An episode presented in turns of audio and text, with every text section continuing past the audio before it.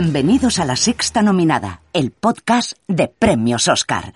Hola a todos, bienvenidos a la primera especial del Festival de San Sebastián. Aunque por aquí ya estamos en la tercera jornada, no hemos encontrado un hueco para grabar eh, hasta ahora porque entre las medidas de seguridad, los horarios, que cada uno sigue su propia pauta de programación, es complicado encontrar un hueco, pero ya estamos aquí. Rubén Murillo. Hola Daniel. ¿Qué tal? Bien, ahora ya que tengo entradas para todo el festival, bien. Muy bien. Eh, Rubén vuelve a la sexta nominada un año después de su entrada triunfal en los podcasts de San Sebastián y de Venecia. Y está también con nosotros nuestra compañera de piso y reina de la Quelarre, Adriana Izquierdo. Hola Daniel, yo no tengo entradas para todo el festival, pero no lloraré. Bueno, eh, vamos a explicar esto porque necesitan contar su verdad. Así Esta que es mi historia, Patricia. yo voy a introducirlo y que ellos lo cuenten. Eh, el festival empezó el viernes y el jueves por la mañana había que coger las entradas a las 8 porque este año, con todo el protocolo del COVID, por primera vez había que seleccionar las entradas, eran numeradas, 50% del aforo. Eh, había menos acreditados, pero no tantos, eh, como para que hubiera entradas para todo el mundo. Y hubo gente, Gente TM. hubo gente que no, no quiero dar nombres, pero está sentada a mi izquierda, se llama Adriana, que dijo, ¿qué? ¿Qué día es hoy? En plan, jueves, ¿qué hay que hacer? Algunos trabajamos. Eh, estabas, estabas no haciendo nada, ¿vale? Empezaste a trabajar antes, aunque públicamente, lo digo desde ya, en redes sociales ha dicho que estaba trabajando y no estaba trabajando. Así que puta. Adriana Izquierdo, víctima de su propia estupidez. Y Rubén Murillo, siempre. víctima de llevar el, el- el ordenador sin batería cuando sabía que su vida estaba en el aire. A ver, tenía batería, lo que se agotó más rápido de lo que esperaba. Ujú. Entonces cogí entradas de 8 a 8 y media, se me quedó sin batería, me subí al tren y cuando me subí al tren a las 9 y media, sorpresa, no quedaba ninguna entrada. A las nueve y media no quedaban entradas. Rubén Para ya, nada. ya- ya me estaba amenazando con que se iba a ir el martes a, a Madrid de vuelta, que no quería saber nada de la vida en 2020, que lo ha pasado muy mal. Y Adrián Izquierdo, siete minutos después, contestaba en plan, LOL, eh, que era hoy, XD. Spoiler. Ese XD ha dolido mucho.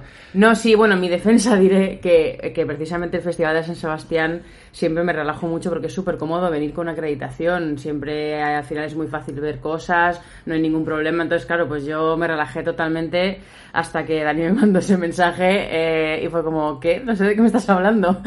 Así que, pero bueno, a todo hay que decirlo, después de un jueves que, que tuvimos que ahogar nuestras penas en, en cosas, eh, al final vamos viendo que día a día la gente va soltando un poquito.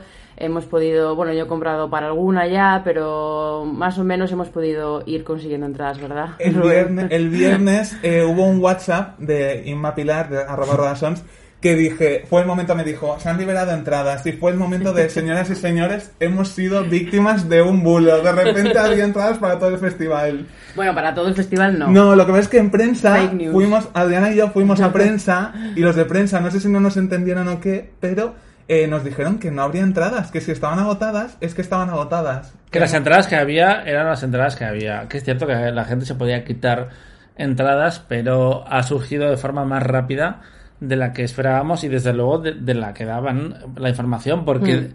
había una sensación en el ambiente en este episodio de que habíais venido básicamente para estar una semana en una ciudad en la que no iba a hacer bueno tampoco. Bueno, cualquier cosa menos la ciudad en la que he pasado los últimos siete meses encerrada, también te digo. De hecho, pero- Adriana Izquierdo está confinada. eh, cuando vuelva a su casa no va a poder salir. real. Son momentos muy duros para ella. No, pero sí que es verdad que hay que decir que, que no hemos sido los únicos y que, que, joder, que de repente venirte, plantarte en San Sebastián con tu pase de prensa y, y descubrir que no tienes entradas para ver nada, eh, quiero decir que, que entiendo que es- era un año un poco complicado, que, es que entendíamos todos la reducción de aforo y tal, pero bueno, no sé si había otra forma de hacerlo para que no pasara esto, pero desde luego no ha sido ideal. No ha sido ideal, pero a mí me parece maravilloso lo, lo de tener las eh, entradas ya, aunque no controles dónde te sientes. eh, puedes ir 10 minutos antes, 15 minutos antes, Eso sí. tranquilamente, no hay colas, la gente está relajada a pesar de todo. Casi mm, Y he de el, decir el que, mira- 99% respeta las, las reglas. Estamos jodidos con el COVID y todo eso, mierda de COVID, todo lo que quieras, pero se está súper a gusto y la gente no habla. No, no, Como la no. gente está separada con una butaca entre medias, no están los habladores, que a mí es lo que más me fastidia cuando voy al cine. De hecho, los habladores eh, tampoco están fuera del cine porque Rubén Murillo, cada vez que me, habla- que me ve hablar con alguien, me juzga. No, me juzga no y se juzgo, aleja. No juzgo, eh, simplemente mantengo distancias fuera del núcleo familiar que somos nosotros. Bueno, bueno, en fin. No, pero hay que decir que ya que están hablando de esto, que el festival da, da gusto lo bien organizado que está, todo súper bien señalizado, eh, toda la gente ahí del festival guiándolo todo, eh, el gel por todas partes, todas eh, muy bien, todo como súper como súper higienizado, súper marcado, las distancias, todo, la verdad es que en ese sentido está siendo una gozada. Te hace sentir muy seguro, la verdad. El festival, eh, el festival siempre ha estado muy bien organizado a, a todo tipo de niveles. Eh, Rebordinos es alguien que si hay un retraso en una película pide perdón en el diario vasco en, en su entrevista. Igualito que otros. Eh, y cualquier festival del mundo en el, que, en el que yo he estado, pero especialmente en Sitges, la situación es muy distinta. Sí, sí, los retrasos en el auditorio son Y, y los retrasos y las actitudes, pero bueno, hemos venido a hablar de otro festival. Vamos con las películas. Eh, vamos a empezar por las que sí ha visto Adriana. Luego hablaremos de, de la película de Woody Allen, hablaremos también de, de mm, El verano que vivimos y de Patria, Patria. la serie de HBO que mm, lleva dando mucho que hablar durante las últimas semanas y va a seguir siendo así. ¿Qué os parece si empezamos con Aquelarre, la película eh, vasca a competición, unas dos películas españolas que luchan este año por la concha de oro? ¿Y qué es esta película, Adriana? Pues es una película eh, ambientada en 1600, si no recuerdo mal, eh, en el que vemos como eh, un grupo ahí inquisidor terrible coge a un grupo de muchachas porque son supuestamente sospechosas de ser brujas, las encierran y básicamente se pasan N días eh, torturándolas y, e interrogándolas para mm, descubrir si son brujas o no y descubrir los secretos del sábado de las brujas. ¿Pero son brujas o solo hablan euskera? Habla- Hablan en euskera y, y son niñas salvajes. Porque Frescas. la película está rodada, a diferencia de Patria, en dos idiomas. eh, y básicamente lo, la, la investigación, la, ay, la investigación, la Inquisición es en español y las potenciales brujas son en euskera. Eh, bueno, la película eh, es bastante poquita cosa en general. Está bien, pero eh, no, tiene, no tiene nada muy especial en sentido. Entiendes la idea que te quiere contar que en el siglo XVII perseguían a las mujeres y las llamaban brujas. En el siglo XXI persiguen a las mujeres y las llaman feministas. Es como, eh, entiendo la idea, pero tampoco tiene mucha cosa. El tema es que, que tiene muchas cosas, pero se queda a media de todas. Eso. Porque la idea esta que tú comentas, el, el- el- el contar algo en el siglo XVII, de algo que, eh, o sea, que, que al final tiene reflejo hoy en día, de esta forma podría haber estado chulo. Además, toda la parte de lo que es más visual, fotografía de la La- la atmósfera es- está muy bien. Es espectacular la atmósfera, sí. eh, pero, pero eso, se queda un poco a medias en, este, en hacer este reflejo. También eh, tiene un mom- momentos en los que hace una especie de sátira, bueno, la crítica está clara, pero eh, sátira con un tono más o menos jocoso de la Inquisición y de los absurdos que podían llegar a ser, pero tampoco lo lleva hasta, hasta el final. Con el tono, la verdad es que yo me estoy un poco, estoy un poco confundida, porque hay veces que se está tomando, tomando en serio, hay veces que está siendo como más ligera, hay veces que está siendo más jocosa. Me parece que eso, que el problema que tiene es que plantea cosas interesantes, pero todas las deja un poco a medias. Sí, no va, las acaba de no va más allá. Presenta el concepto, que está bien, pero no... De este director yo vi la, eh, la anterior película que se presentó aquí en San Sebastián, Eva no duerme, y era muchísimo más intensa. Lo que también le costaba mucho centrarse en los temas, y eso es verdad. Era igual. la autopsia de Eva Perón, puede ser. Sí, no la habéis- o no sea, he iba sobre eso, sí, Eva Ajá. no duerme, y era muy, muy intensa. Para mí eh, fue mi primer San Sebastián y, se notó. En plan, era una película bastante fuerte. Tú que venías de Marvel y de Eh, repente sí, te claro. encuentras aquí cine de autor. Y, y no, pero es verdad que eso le pasa también a Pablo Agüero, que, que, que se queda un poquito a medias en lo que quiere contar. Pablo Agüero, que es argentino, si no me equivoco. Sí. Mm. No sé, a mí es una película que igual me encajaba mejor en un nuevos directores, porque si no es el segundo trabajo. No, en ¿No? 18 tenía otra película, lo que ahora no sé cómo se llama, pero sí. Ah, bueno, había pues nada, me cayó. Eh, Orzo- no, tampoco, es vasca. Eh, cine Mira, Cine Mira. Eh, pero no, de hecho hoy hemos visto una película, Anne, que, que está guay y que de hecho, puestos a, a potenciar el cine vasco, a mí me hubiera gustado más verla en la sección oficial. Eh, yo no tengo mucho más que contar más Yo allá de eso, que me gusta esa idea del paralelismo con el mundo actual, pero creo que no hace nada más, más con ella. Alex Brendemull está bien, pero es que siempre está bien. Y la protagonista, que no me acuerdo cómo se ha pedido, pero su nombre es Amaya, que es exactamente igual que Irene Escolar. Que Además la también. Eh, ¿Cómo? Que la youtuber, youtuber. ya, que me encanta cuando Daniel a Ah. Daniel le hablas de youtubers es como si le hablases literalmente en euskera. No, no, totalmente. Es que Casco y poco más. Rubi- Rubius y es que Casco. Eh, y no sé nada más de eso. Pero hablemos de The Father, que va a ser la ganadora del premio del público este año en San Sebastián. Es una adaptación de una obra de teatro de Florian Seller, que ha hecho en París, en Londres, en Estados Unidos. Frank Langella ganó el Tony por este personaje. Y en esta ocasión lo hace Anthony Hopkins, que es un hombre que está batallando con la demencia tiene ya 80, y ta- 80 años y está en el epílogo de su vida y básicamente la tiene montadísima. La tiene montadísima porque eh, no se entera de nada. Y nosotros lo vemos a través de la relación con su hija. me encantaría ir a Wikipedia Sí, sí. a buscar demencia y poner... Está- Eh, eh, Tenerla y no enterarse de nada. paréntesis, Es que- Dan- Daniel Martínez Mancilla. 2020, 2020. Y lo conocemos a través de su relación, en teoría, porque él mismo tiene dudas de todo lo que pasa en la película, con eh, su hija, que es Olivia Colman, la usurpadora, según Rubén Murillo, por el Oscar de Glenn Close. Y por robarle el globo de oro a Jennifer Aniston. Bueno, veremos qué pasa hoy en los Emmy, que no... Bueno, bueno, Mira, en bueno. esta casa no se odia. Olivia Colman. No, no se, se odia, se no se en absoluto. Simplemente eh, le ponemos el sobrenombre. Cariñosamente. Y también están por ahí Olivia Williams, que da gusto verla porque trabaja muy poco. eh, Mark Gattins Y eh, de- Imogen Boots y, Sherlock. y Rufus Sewell. Sewell. Y básicamente es una película muy jodida, muy jodida de ver. es... Didi Adri. No, bueno, que es, es muy angustiosa, es súper angustiosa porque realmente mira que hemos visto ya muchas cosas eh, que sobre el Alzheimer, sobre la demencia y todo esto y, y parece mentira que todavía quedan formas de utilizar las herramientas cinematográficas para transmitirte cierto tipo de cosas, pero creo que aquí, además basándose en una obra de teatro que se nota que es muy teatral la peli, eh, salva muy bien el director lo- el, tema de la teatralidad eh, con la edición de la peli. Al final la edición lo es todo, la edición te, te hace formar parte de, de ese infierno que está viviendo el protagonista, que básicamente a mí es lo que más me, me atravesaba todo el rato, era la, la impotencia esta de ver cómo estaba perdiendo completamente el control y de no, pues obviamente no poder hacer nada para evitarlo y, y te mete en esa angustia de él constante que se siente a veces incluso como terror eh, la atmósfera en algunos momentos. Sí, porque la peli es eso, es muy confusa porque tú sigues, tú como espectador, está reflejada la película como si tú fueras él. Entonces, Mm. eh, van entrando y saliendo de escena el resto de personajes, tú sigues a Anthony Hopkins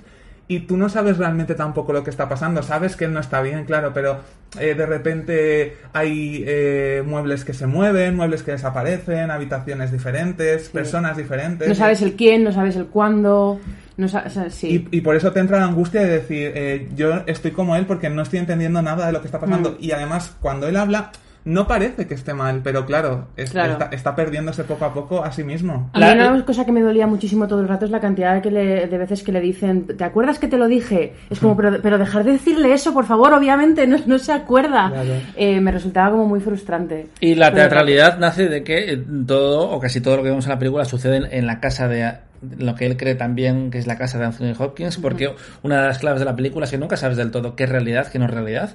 Eh, todo está en el universo de dudas del, del personaje, pero es una habitación en la que él está y entran y salen personas.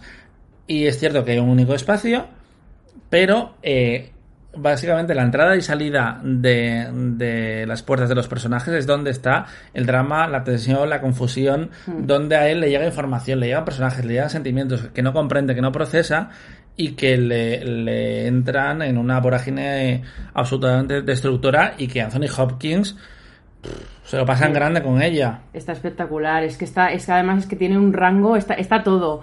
Está encantador, está insoportable, está vulnerable, está asustado, está desesperado, está- o, sea, como- o sea, todo el rango de emociones humanas las tiene. Y además me, me gusta mucho cómo están administradas en la peli, porque a pesar de que desde el primer momento ya es bastante confuso, tú notas mucho cómo él va cambiando, desde el, desde el rechazo hasta eh, a la sorpresa, el estar eso confundido, hasta que va poco a poco se va sin- sintiendo cada vez más desesperado y, y ves cómo se va derrumbando y cada vez lo pasa peor y está más triste y está y llora y es como, ojo, es todo ese, como eso, cómo va mostrando todo ese abanico, eh, jo, me estoy poniendo otra vez mal. Ayer, ayer- ayer leí en una entrevista al director en, en el diario del festival que explicaba que él eh, es la primera película que rueda y en inglés, él es francés, y que él básicamente quería que su protagonista siempre fuese Anthony Hopkins, que él lo persiguió y que se leyeron, eh, les envió a sus agentes el guion y le llamaron para concertar una cita porque le interesaba y es que eh, está genial Anthony Hopkins, es como... eh, como sus vídeos de como, como sus vídeos durante el confinamiento pues un, po- un poco peor pero sí sí Top 5 de 2020. Sí, sí, sí. Que es un señor que ya tiene ochenta y pocos años y que sería el ganador más, más viejo de la historia de los Oscar. Porque yo creo que el anterior era Henry Fonda. en actor protagonista sí en secundarios es Christopher Plummer Sí. pero en protagonista es Henry Fonda con 77 creo y creo que es Anthony Hopkins tiene 82 pero es eso que mm, la bola de nieve con esta película desde Sundance eh, no va a parar de crecer y yo creo que va a llegar a abril favoritísimo habiendo ganado todos los premios habidos durante la carrera previa, que si gremios, que si crítica, que si no sé qué. Es que además, bueno, mira aquí, es que además también el público, la crítica, todo, porque bueno, aquí en Sanse ya tienes un 9,96 de premio del público, o sea que, en fin. Veremos qué pasa porque durante la primavera hubo unos meses cuando se estrenó la película de Spike Lee que había mucha narrativa en Estados Unidos con Delroy Lindo, que oficialmente va a ir como protagonista con, con Netflix. Eh, pero yo creo que al final, en este caso, mm, el nombre ahora mismo a batir es Anthony Hopkins, que es un mm, actor bastante curioso porque lleva 30, 40 años trabajando. Él se hizo famoso tarde, aunque su primera película fue El León en invierno con Catherine Hepburn.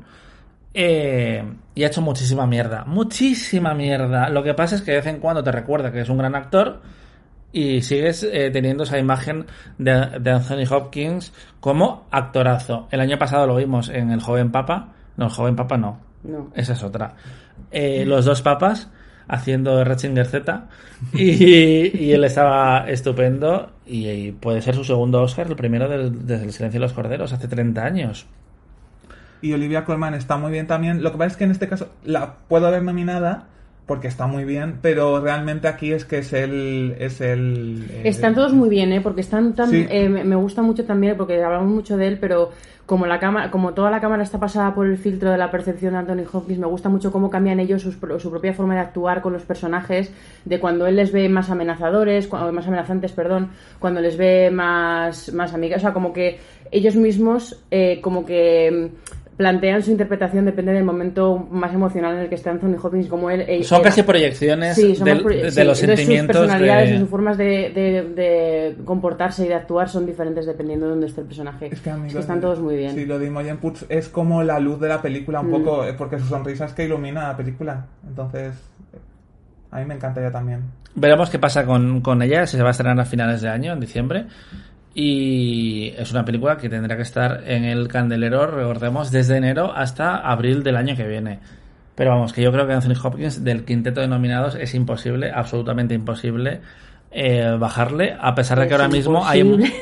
Eh, sí, eh, también dije que Bradley Cooper jamás iba a estar nominado a Oscar y lleva ocho nominaciones. Pero bueno, eh, esas cosas pasan. Y yo creo que esta película, eh, cuando se estén en cines, depende de cómo esté el cine, claro, y tal, no sé qué, yo creo que puede hacer dinero en España. Hombre, si el premio público de San Sebastián es indicativo de algo, 30.000 euros ya se los han llevado muertos de aquí. Es que las señoras del Cursal lo vencen.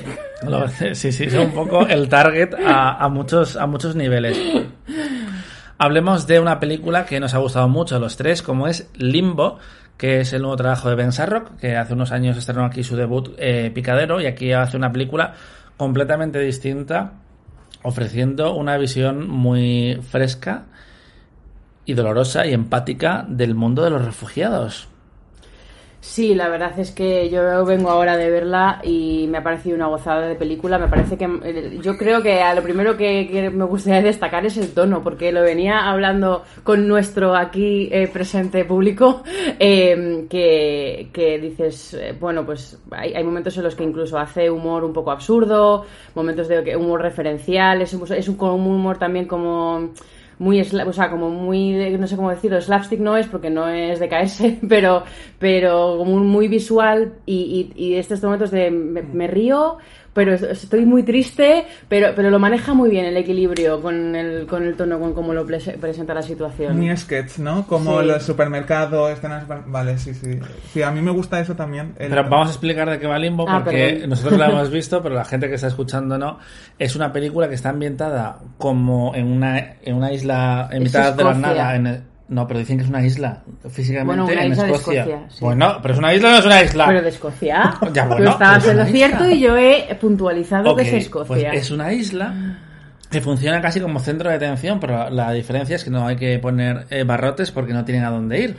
Eh, a mí me ha recordado un poco el punto de partida, aunque el tono es completamente diferente a la serie de, de Kate Blanchett en Netflix, eh, Stateless, que básicamente cogen a los futuros refugiados, les llevan a un sitio en el que no pueden hacer nada, ponen a prueba su paciencia eh, y sus límites humanos y cuando eh, las autoridades mm, toman a bien tomar una decisión, les convierten en ciudadanos o no.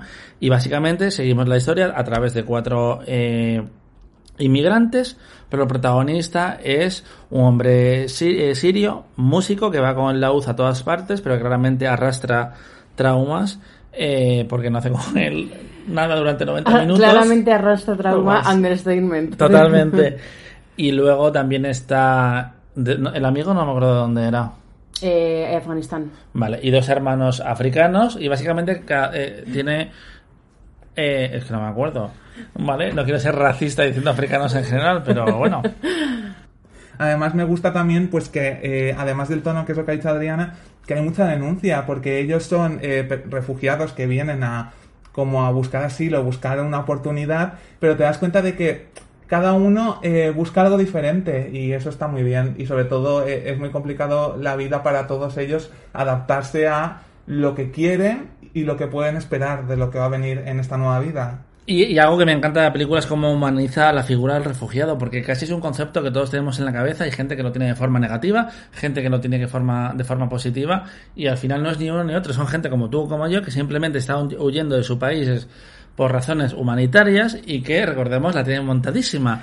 Y eh, lo que hace es poner una, una cámara en, en esos personajes y tratarlos como seres humanos, que es lo que muchas veces hacemos, eh, nos olvidamos de ello. Voy a puntualizar tus palabras, porque creo que lo que precisamente me mola más de esta peli es que no solo es que los humanice, es que los convierte en individuos. Y las, los cuatro personajes que hay ahí eh, tú, en, el, incluso los más los dos que son hermanos que son secundarios eh, más secundarios eh, son como personajes muy bien definidos con unos ideales con unos problemas con unos pues con todos sus trazas realmente lo que te está construyendo son individuos y luego que sí que son gente como tú y como yo pero realmente una cosa que, que creo que cuenta muy bien la peli que nosotros, mm, eh, por suerte, eh, somos privilegiados y no nos va a tener que pasar, es que ellos tienen que estar definiendo su identidad. O sea, un inmigrante eh, está en esa constante definición de identidad. y esto lo cuenta muy bien y es algo que además lo cuenta muy bien también con el final o sea como que no es una película que pueda tener final obviamente pero es como, es como parte de este mensaje que te está contando sobre todo el protagonista no de todo ese ya no son solo traumas sino todo ese batiburrillo de sentimientos que tiene de haberse ido, de lo que pasa con su hermano, de lo que pasa con sus padres, del país en el que está, de la situación en la que está en ese país, de cómo le están tratando, o sea, toda esa ese batiburrillo de decir quién soy yo en medio de todo esto, ¿no? Y me, me parece que lo hace súper bien eh, con él como protagonista, pero también acompañado por todos los demás y un poco ese, ese reflejo con el tema de Friends me parece que es curioso, porque en el mm. fondo ellos son cuatro compañeros de piso mm. eh, eh, y me gusta un poco la, esa, esa, ese espejo que hace para mostrar cómo cuantísimo no es como Friends la vida de estas cuatro personas, pero no sé, creo que tiene un montón de elementos súper guays y lo que decía, y lo que decía Rubén, que que dentro de que está hablando de cosas súper grandes y que te está hablando de,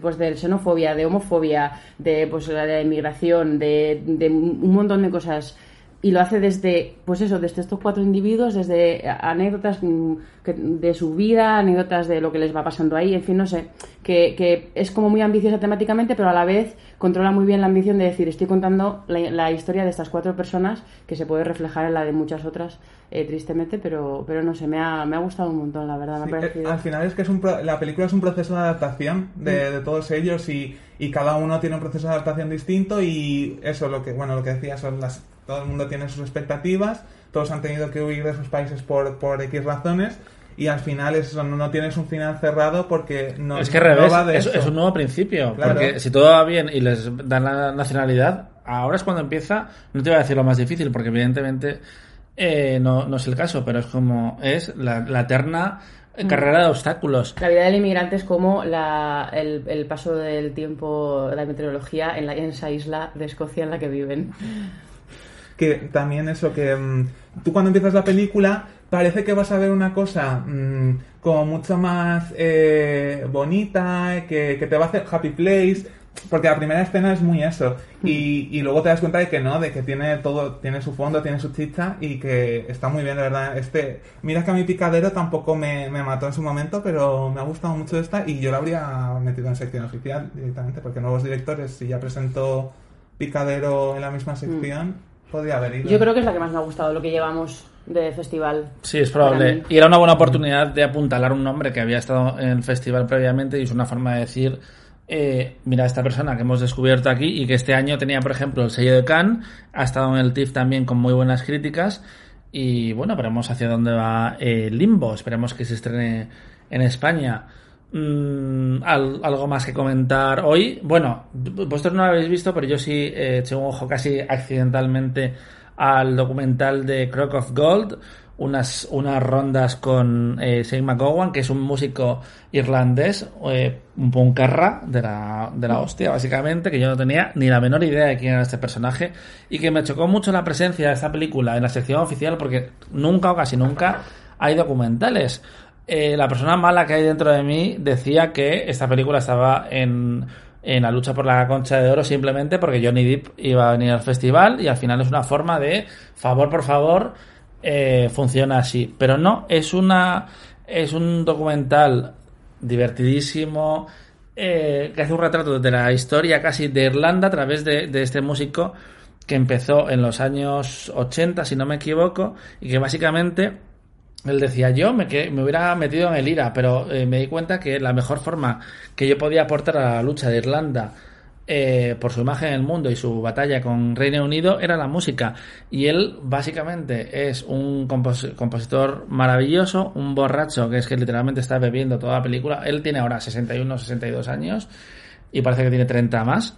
Y básicamente es un poco de eh, niños, esto es lo que pasa cuando bebes y te drogas muchísimo, pero su acercamiento a la vida, al alcohol, a la política, a la música es súper refrescante. Luego hay eh, la, historia está contada a través de entrevistas con gente como Johnny Depp, por ejemplo, o otros músicos de la época. Pero también hay animación para explicar sus, orígenes, su infancia. Que su tía, por ejemplo, para manipularle, eh, le daba eh, tabaco y alcohol desde los seis años.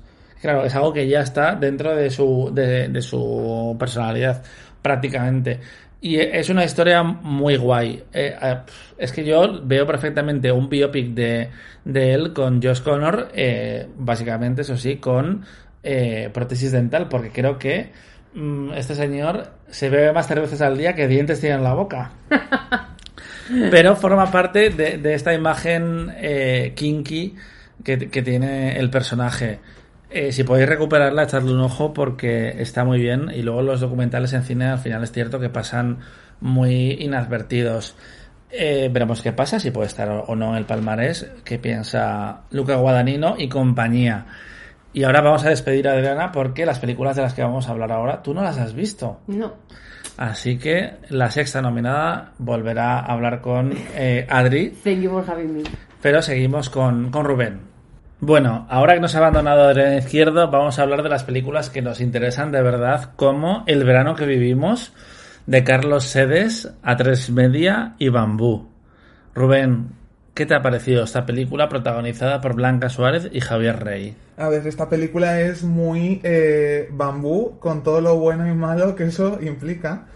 Pues eh, es un drama romántico, un melodrama, eh, una historia de amor entre Blanca Suárez y Javier Rey, que no creo que esté muy, construida en la película, la verdad, pero es verdad que a mí me convence al final, sobre todo por la parte de drama, que hay mucho drama. En plan, hay que inventarse drama, pues hay drama a mitad final de la película. Básicamente, esto es lo que pasaría si eh, le pones el filtro bambú a una película de Nicholas Sparks.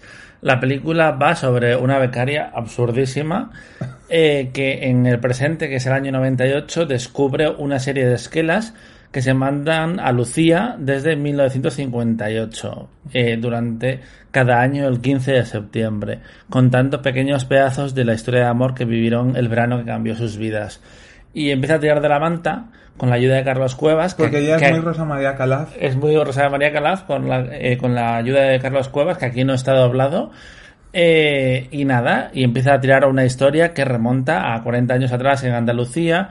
Y eso es como una gran tragedia romántica en la línea de estas películas. Eh, es una historia, una producción absolutamente bambú, con no- los nombres típicos de la casa, como puede ser el director Carlos Sedes, eh, la figurinista Elena Sanchís, el, ta- el taller de guionistas de siempre, que están comandados por, por eh, Gemma Neira y. ¿Cómo se llama el jefazo? Ramón Campos. Ramón Campos. Es un poco los viejos habituales de, de la Sí, productora. y si, si habéis visto alguna serie de, de bambú últimamente, pues es que es la misma, la misma luminosidad. Es, es lo mismo, es como una serie, pero llevada a pantalla, es una peliculita.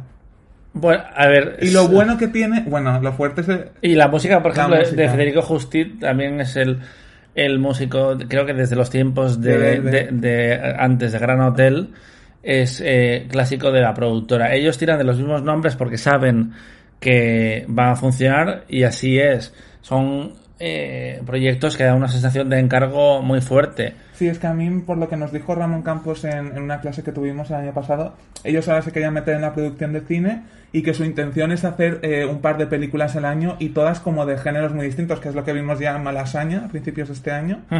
Y, y que quieren hacer eso, hacer como películas muy distintas, como de terror, de thriller, de este que es un melodrama, mm, van, van haciendo. A mí me escama un poco que sean películas escritas por cinco personas porque me suena mucho sala de guion de televisión que no pasa nada en sí mismo, pero creo que son medios distintos y que se le da cierto automatismo en este caso al verano que vivimos.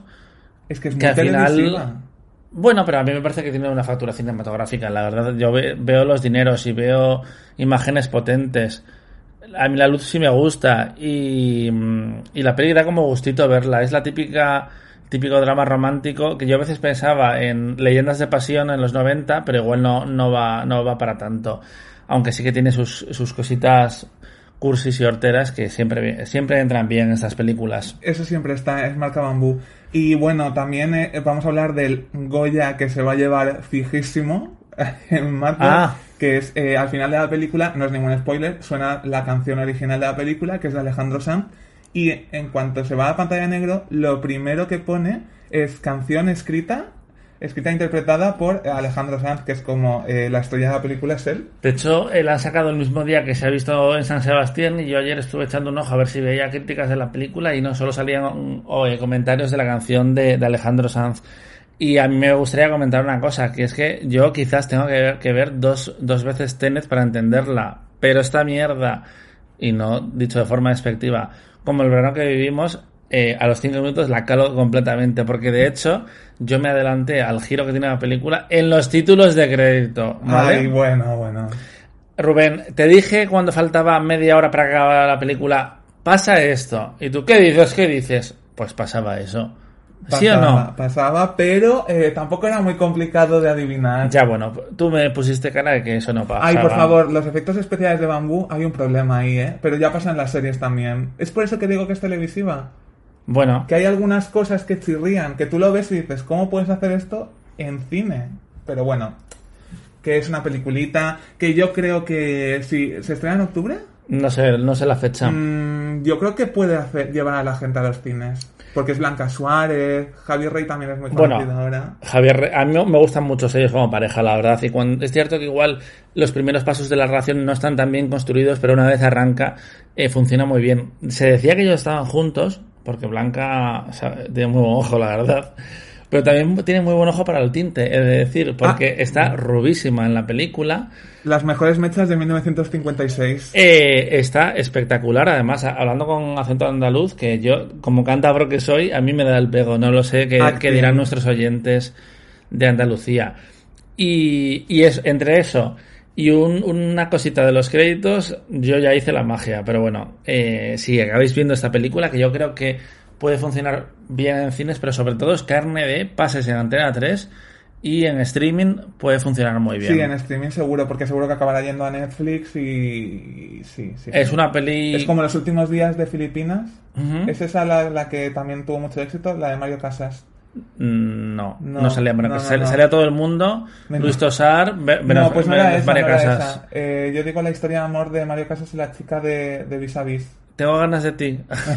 No. eh, Palmeras en la nieve. ah, Palmeras en la nieve. sí. En la nieve, sí. Y de hecho, también producto eh, top de Antena 3, cuidado durante varios años y con una estructura similar. Alguien investigando desde el presente y sirviendo eso para, para viajar hasta, hasta el pasado.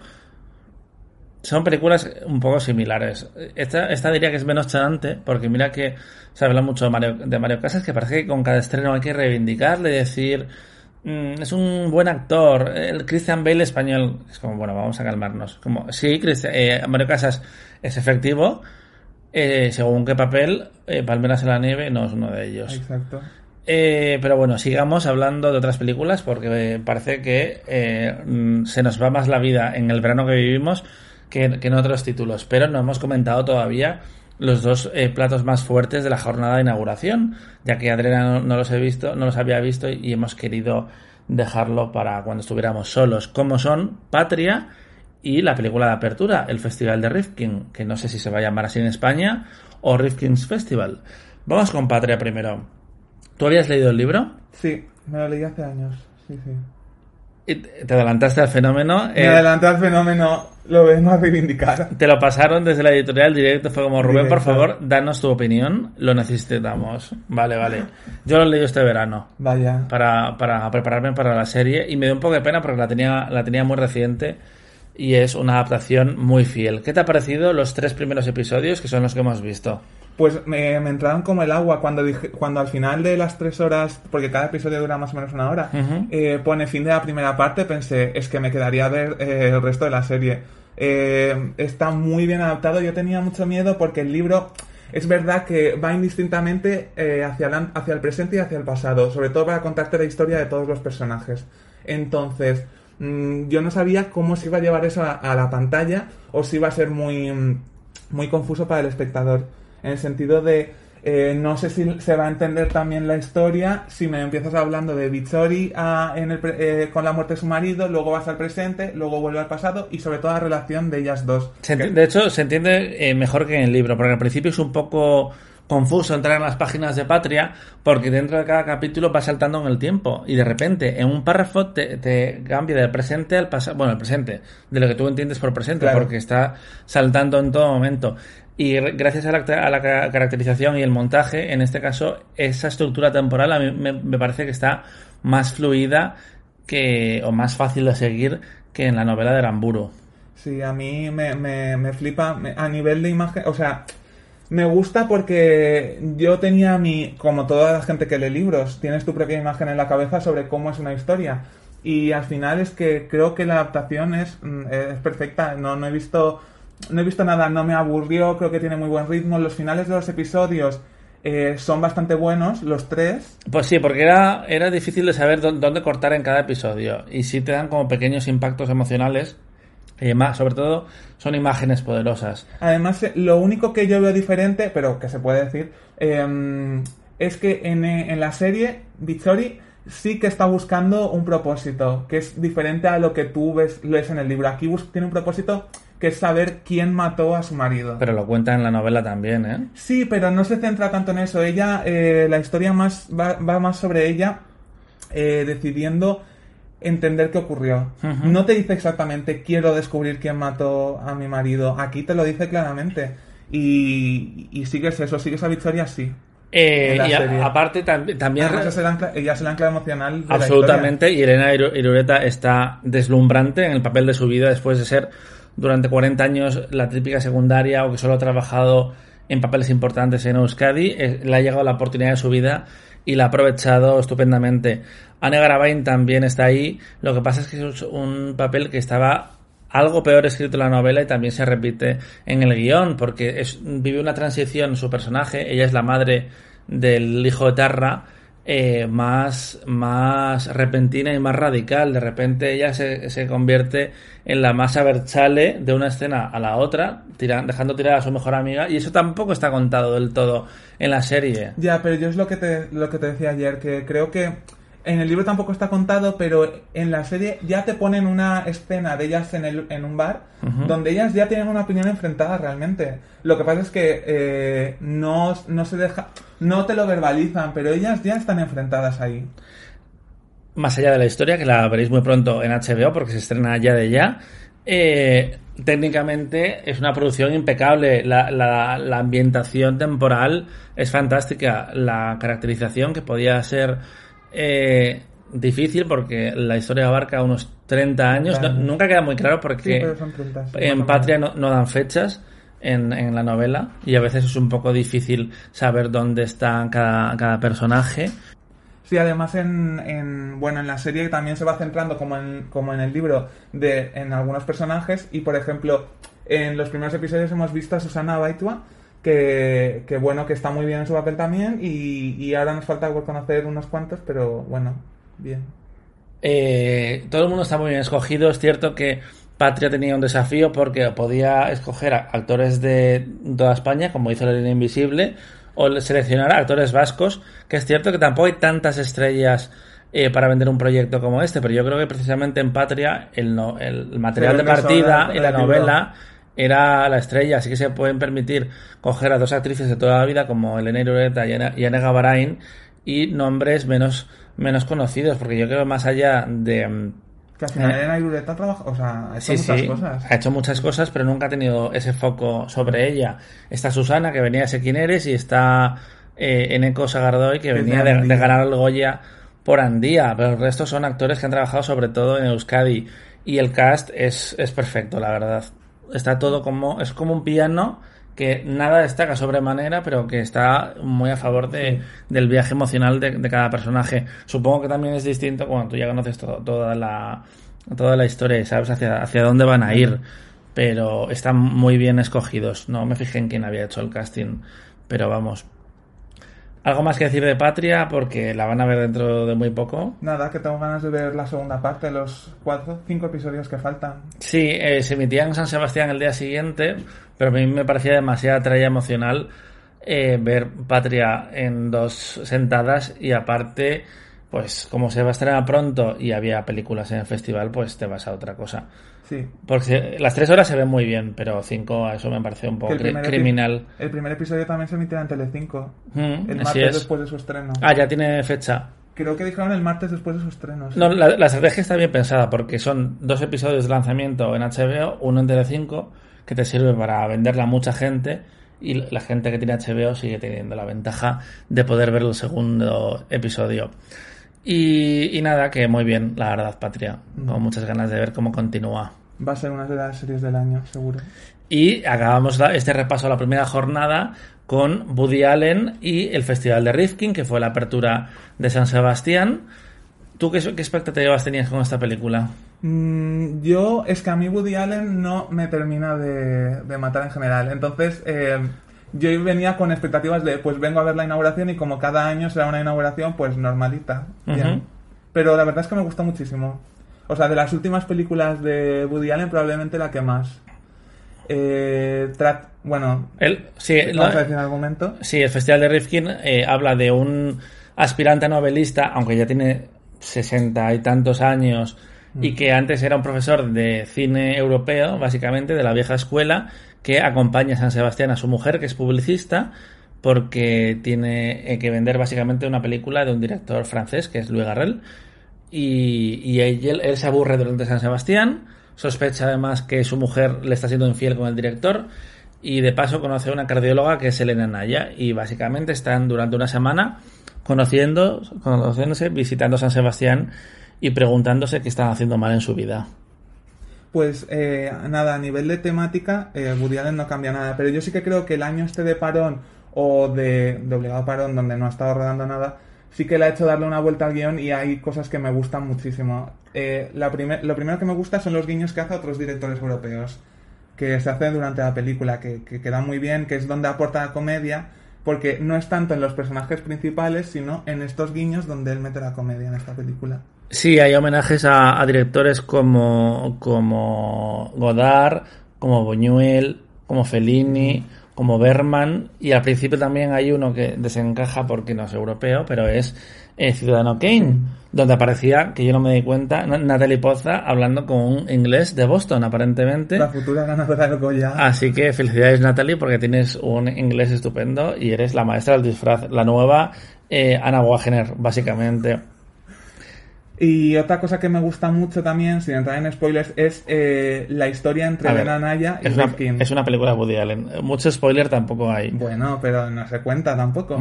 Eh, es eh, la historia es entre el protagonista y Elena Naya, que me gusta muchísimo, muchísimo el desenlace. Sobre todo porque ella eh, Ahí es donde me, enamor- donde me enamoré de la película. tiene su propia su propio viaje emocional. No, no es solo un objeto al servicio de la historia o, o al servicio de las fantasías de Rifkin, que es algo que ha pasado alguna vez en el cine de Woody Allen, que casi están tratados como eh, fantasías. Sí, como fantasías o como como Proyecciones, sí. sí, proyecciones de, de sus anhelos y de sus de sus decepciones en la vida. Aquí Elena Naya, Joe, tiene su propia historia y llega a sus propias decisiones. Y creo que eso le, le beneficia mucho a Woody Allen en este caso, a pesar de que, recordemos, él ha escrito fantásticos personajes de mujeres siempre. Pero sí que hay cierto mm, olor a esmegma, como me dijo alguien en los comentarios de ¡Qué Twitter. Exacto, en plan de, pero esta película huele tanto a como el tráiler y yo, pues la verdad es que no, podía ser, pero no. Pero Y- cuando hay un alter ego de Woody Allen en la ficción, Que normalmente Ah, siempre. que hay muchos, Larry David, ha habido un montón. Eh, hay ciertas concesiones de, de señor de 80 años que está haciendo películas. A mí, cosas que no, que no me gustan quizás es Elena Naya cuando, cuando, sobre todo la trama con su marido, que es Sergi López, que, que hay muy poco, ¿eh? Hay como una escena y ahí eso estaba un poco ido de madre, nivel Vicky Cristina Barcelona. Quería, se notaba lo que querían hacer, pero Sergi López no es Penélope Cruz. No, el personaje ta- tampoco está apenas desarrollado, pero es un intento burdo de repetir el éxito de María Elena. Y es que además eh, da una visión un poco extraña de lo que hace, de lo que mm, de la visión que tiene Woody Allen sobre las parejas en España, porque ya lo vimos eh, con la locura básicamente de Vicky Cristina Barcelona y aquí también.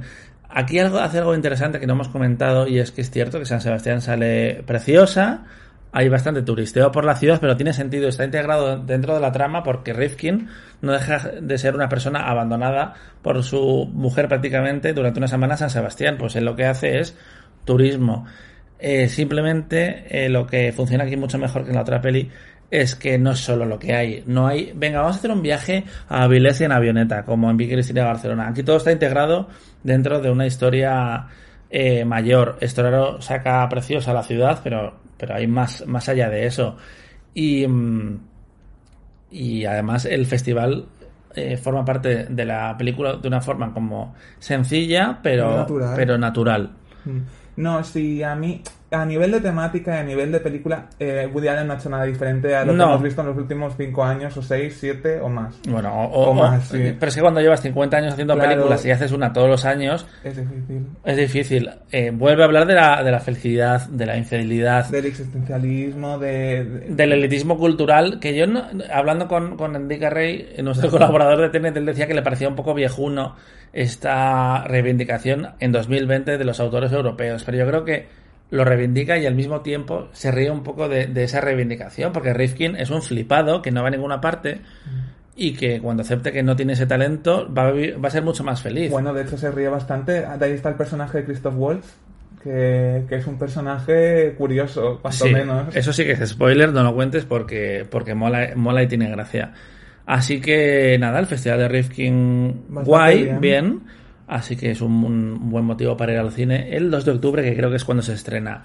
Y nada, os vamos a dejar, no sin antes comentar que The Father ha sacado un 9,97 en la 96. 96 en la votación del público, que es un récord absoluto. Venimos de que el año pasado se batió precisamente esa marca con un 9 de 19.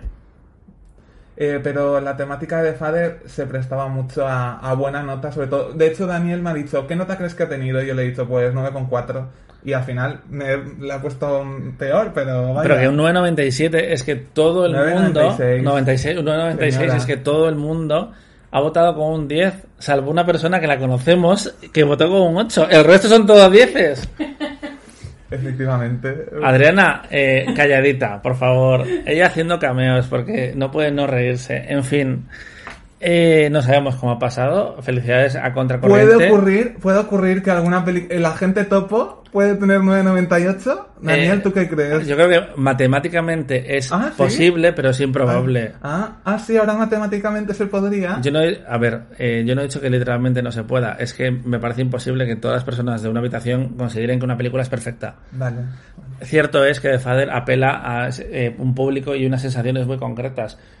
Y, pero bueno, que un 9.96 Ya. es lo máximo. Ya, ya está. Y Nuevo Orden, que es una película polarizante, tiene un ocho y medio. Así que este año igual la gente estaba muy contenta de ir al cine y por eso ya partía del 10. Ah, bueno, también en Rifkin Festival cuando empieza, eh, a mí se me quedó como eh, bastante helada todo, porque suben el telón, nos ponen por primera vez las medidas de seguridad del festival y yo dije, estoy viviendo en una película de terror, porque se hizo un silencio y dijeron muchas gracias por venir al cine y fue como, eh, socorro. Medidas de, de seguridad, que, de, higiene, que nos ponen cada vez en inglés, en castellano y en euskera y que al final eh, vamos a saberlas de memoria. Pero bueno, eso es todo. Nos vamos a ir escuchando una canción del protagonista del documental producido por Johnny Depp porque eh, Rubén dijo que lo iba a hacer y me juzgó por ello y efectivamente lo voy a hacer. Eh, hemos visto que Larre era ¿Qué? una No. oportunidad única para poner a Lola Índigo. Ya, bueno, eh, por eso no tienes estos podcasts, lo tengo yo y decido. Así que, nada, eh, os dejamos escuchando Fairy Tail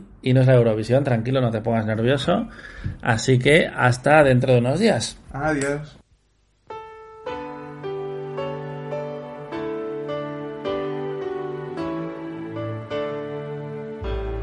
Was Christmas Eve, babe, in the drunk tank. An old man said to me, "Won't see another one." And then he sang a song, the rare old mountain tune. I turned my face away dreamed about you.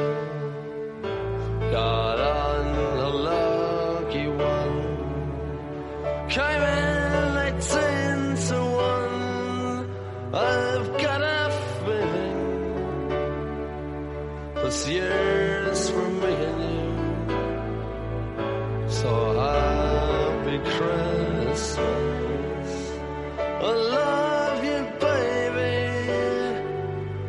can see a better time when all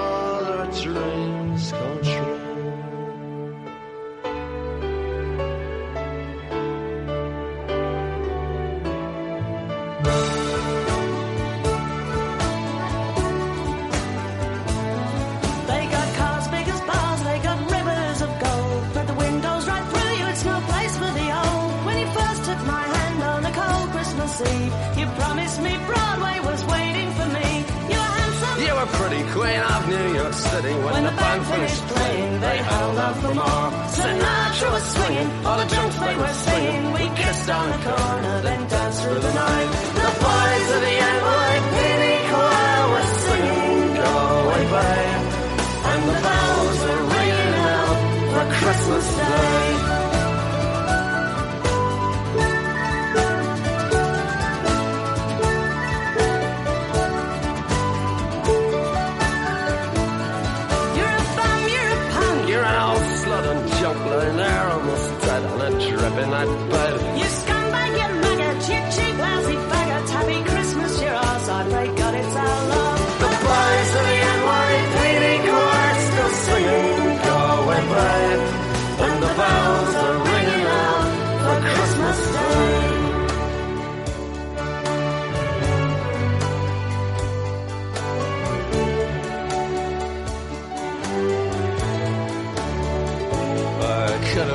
Someone. Well, so could anyone. You took my dreams from me when I first found you. I kept them with me, babe. I put them with my own. Can't make it all alone. I built my dreams around you. The boys of the